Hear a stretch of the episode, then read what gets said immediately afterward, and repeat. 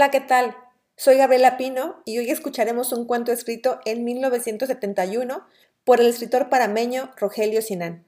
Se titula Mosquita Muerta y cruza entre el humor, la frustración, la neurosis y la ternura. Deseo que lo disfruten. Maldita mosca. El manotazo se lo dio a sí mismo en plena cara, sin lograr atraparla ya que la mosca sabía sortear los más violentos manotazos con increíble agilidad.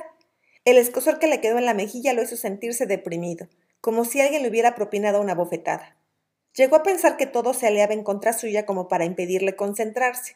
Por un lado la mosca, por otro lado el calor y para colmo de males su depresión nerviosa, su abulía, su apatía. En mala hora se había comprometido a escribir un cuento a corto plazo para la nueva revista literaria.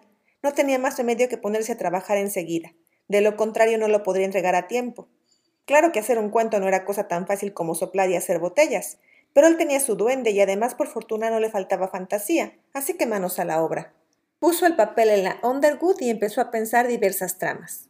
Ya estaba a punto de estructurar una muy buen conflicto cuando de pronto, ¡zas! El condenado zumbido lo distrajo. Era la mosca. Dio varias vueltas alocadas y fue a posarse sobre la nítida cuartilla. De haber tenido a la mano el matamoscas, no te salvaría ni el diluvio, pensó.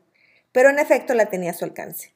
La mosca estaba allí, quietecita, frotándose las manos una contra la otra, feliz e inocente, lejos de imaginar que la muerte rondaba junto a ella. En ese instante, por rara asociación, él recordó a su niñita. Se enjuagó con el pañuelo la frente como para borrar ciertos recuerdos que solo conseguían entristecerlo.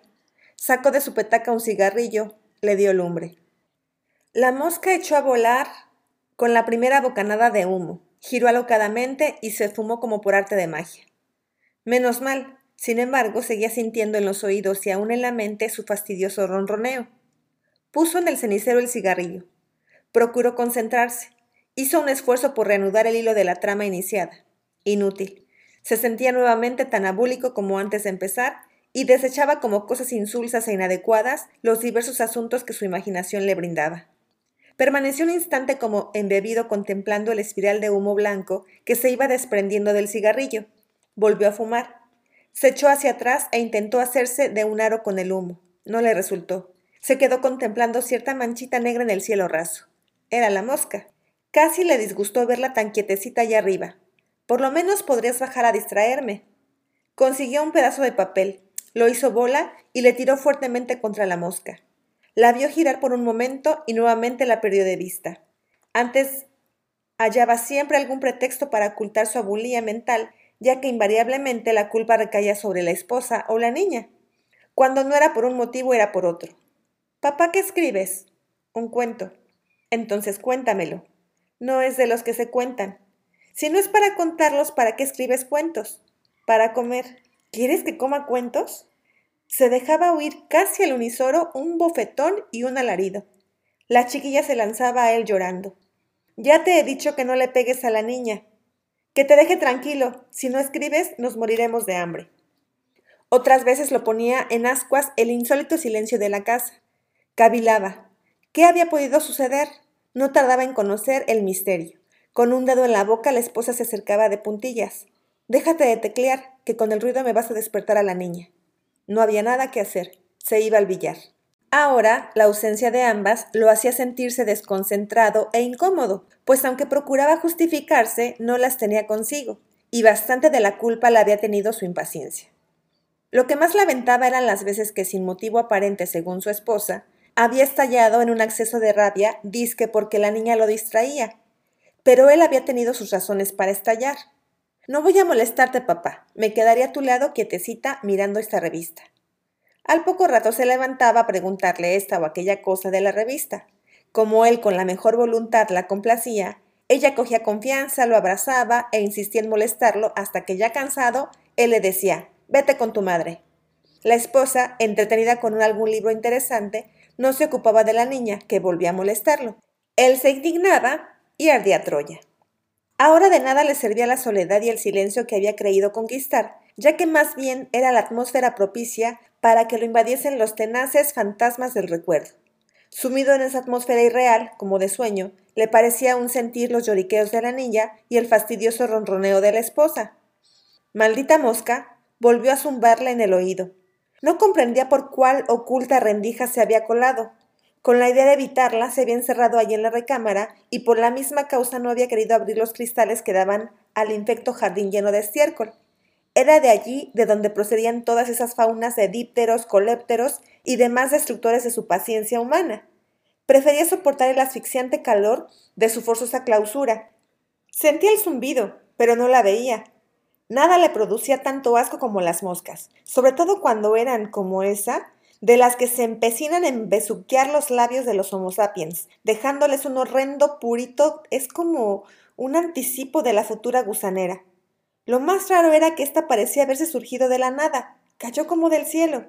Ahora volvía a rondar en torno suyo. ¿Por qué no se limitaba a dar sus giros?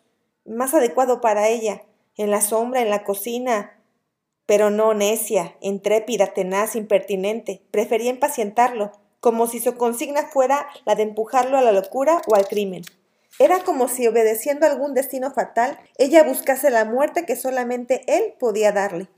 Ahí estaba de nuevo queriéndolo besar. Desesperado, trataba de quitársela de encima dando manotazos por aquí y por allá. Pensaba, ¿en dónde diablos habré metido el matamoscas? Recordaba casi con precisión haberlo visto la última vez sobre la cama del ausente. Su esposa había implantado la costumbre de las camas gemelas para evitar disgustos. Ahora que ya no estaba, la cama del ausente le servía a él como para echar libros, revistas, ropa sucia, paquetes y hasta desechos de papel.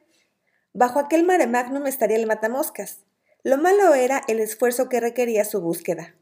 Después de lo ocurrido, había vivido como en un mundo absurdo, entregado a las más insípidas bohemias, sin rasurarse, sin arreglar la casa, sin querer ver a nadie, ni a la nana, que hacía también de criada, a quien le dio un nuevo mes de vacaciones para no verla todo el día lloriqueando por aquí, sobre todo porque lo seguía con la vista como testigo acusador, silencioso. La espiral de humo blanco le recordó a la niña. Todo había sucedido por culpa de la esposa. Se empecinó en llevársela consigo por no dejarla con la abuela. Maldita mosca. le rozó la mejilla, produciéndole un desagrado de cosa muerta. Tenía que hallar el matamoscas, de lo contrario no iba a escribir el cuento en toda la tarde. La mosca o él. Allí estaba la muy taimada, quietecita en el cristal del espejo. La veía allí, tan inmediata, tan cerca de su mano, que parecía estar retándolo, como cuando la esposa lo provocaba llamándolo cobarde para incitarlo a la violencia. Bastaría el matamoscas y el asunto quedaría concluido. Al levantarse, con la mayor cautela, se vio a sí mismo en el espejo. Le pareció que ese otro del espejo no era él. El rostro que veía no era el suyo, sereno, bondadoso. Barbudo, despeinado, con los ojos rojizos y esas ojeras, hondas, violáceas, más parecía un recluso, un forajido. No, no era el mismo que de antes. Sentía remordimientos y se acusaba del percance ocurrido. ¿Para qué disculparse atribuyéndole la causa a la esposa? Al fin y al cabo, de lo que ella procuró fue alejarse, llevándose a la niña, para que él se enfrentara a su creación literaria sin contratiempos ni pretextos. La mosca lo estaba enloqueciendo con sus revuelos. Se aproximó a la cama del ausente y echó a un lado revistas, ropa, libros. Tenía que dar cuanto antes con el bendito matamoscas. Al sentir el contacto con las sábanas se acordó de la esposa. La colcha estaba helada, casi húmeda, con el frío absoluto del abandono y de las camas donde duermen las sombras. Sintió el escalofrío que le causaba la voz chillona de la esposa. Le parecía escucharla. Ya no podrás quejarte, ya te hemos dejado solo. ¿Por qué no escribes? La mosca le hizo cosquillas en la oreja. Malaya. No hallaba el matamoscas y la idea de matarla ya lo había desazonado. También deseó la muerte de la esposa y habría sido capaz de... Aquella vez estuvo a un tis de matarla. Como la niña le era leal solo a él, le contaba todas las fechorías de la mala hembra, que queriendo vengarse, la emprendió a taconazos con la criatura, gritándole Mosquita muerta, ya verás, soplona. De un tremendo empujón, la arrojó sobre el lecho, e iba a darle un bastonazo cego de furia, cuando los gritos de la niña lo frenaron. Mosquita muerta serás tú, simuladora, le dijo. Fingiste serlo para atraparme, pero eres una araña asquerosa. La mosca revoloteó en sus labios y tuvo que frotárselos rápidamente para quitarse la sensación nauseante. Tiró al suelo las revistas, los libros. Por fin el matamoscas. Lo blandió con un gesto de militar que se prepara a entrar en batalla.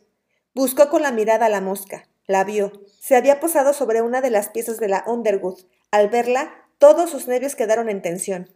Se le fue aproximado con paso de felino. Levantó el matamoscas. Gracias a la chiquilla, no asesinó a la esposa aquella vez, por poquito con el bastón. Desde ese día, ya él no volvió a vivir en la casa, sino cuando ella resolvió irse a pasar unos meses a casa de los padres. No hubo manera de disuadirla para que dejase a la niña. Pobre criatura, lloraba a gritos cuando subió al avión, llamándolo, como si presentiera la desgracia. Difícilmente pudieron identificarse los cuerpos después del accidente. Solo vio sangre y humo, todo por culpa de la esposa. Maldita. La mosca estaba allí nuevamente sobre la nítida cuartilla. Puso en proyecto el golpe. La espiral de humo blanco sufrió una distorsión como de pánico ya iba a lanzar el golpe cuesta abajo cuando se vio a sí mismo en el espejo. Parecía un criminal. En ese instante tuvo la idea del cuento. Voz infantil. Yo quiero ver a mi papá. Voz maternal. Te he dicho que no puedes. Voz infantil. ¿Por qué? Voz maternal. Porque los muertos no vuelven a la tierra. Voz infantil. Yo no quiero estar muerta. Voz cósmica. ¿Por qué alborota tanto esa niña? Voz etérea. Dice que quiere ver a su papá. Voz cósmica. Bueno, que no fastidie. Un trueno. Déjenla ir. Otro trueno. Visitará a su padre, pero en forma de mosca. Una centella. Será una de esas moscas que andan en busca de la muerte. Papá, ¿no me recuerdas? No vayas a creer que soy solo una mosca. Todo eso es puro cuento. Soy tu niñita linda. ¿Por qué me das manotazos? ¿Qué te sucede? Tienes la cara horrenda. Déjame estar contigo como antes. ¿Por qué me apartas siempre cuando das pispirazos? No voy a distraerte. ¿Te acuerdas cuando escribías tus cuentos y yo me echaba encima de ti, dándote besos y haciéndote diabluras, y tú seguías tecleando como si nada? ¿Lo recuerdas, papito? La vio aferrarse al matamoscas y se quedó observando mientras él se acercaba. Papá, este juego no me gusta. Tienes la cara fea, como la vez que me ibas a dar a mi mamá con el bastón. Te pareces al gigante del cuento que se comía a los niños. No me mates, papá. Fue un golpe seco. Sintió como la sangre le corría por el labio. ¿Por qué tenías que hacerlo, papá? Aún pudo oírla cuando decía, maldita. ¿Dónde caería la mosca? Tal vez entre los tipos de la Underwood, sobre la nítida cuartilla habiendo quedado una manchita de sangre. La espiral de humo blanco se había desvanecido. Recordó que a su niña, después de aquella escena del bastonazo, él la llamaba mosquita muerta. La niña se había acostumbrado al sobrenombre. Lo invadió la tristeza. Sintió dentro de sí como una ola que subía por las venas inundándolo de un dolor infinito. Se echó sobre la máquina de escribir, desechó el llanto y estalló en un sollozo. Mosquita muerta. ¿Qué les ha parecido?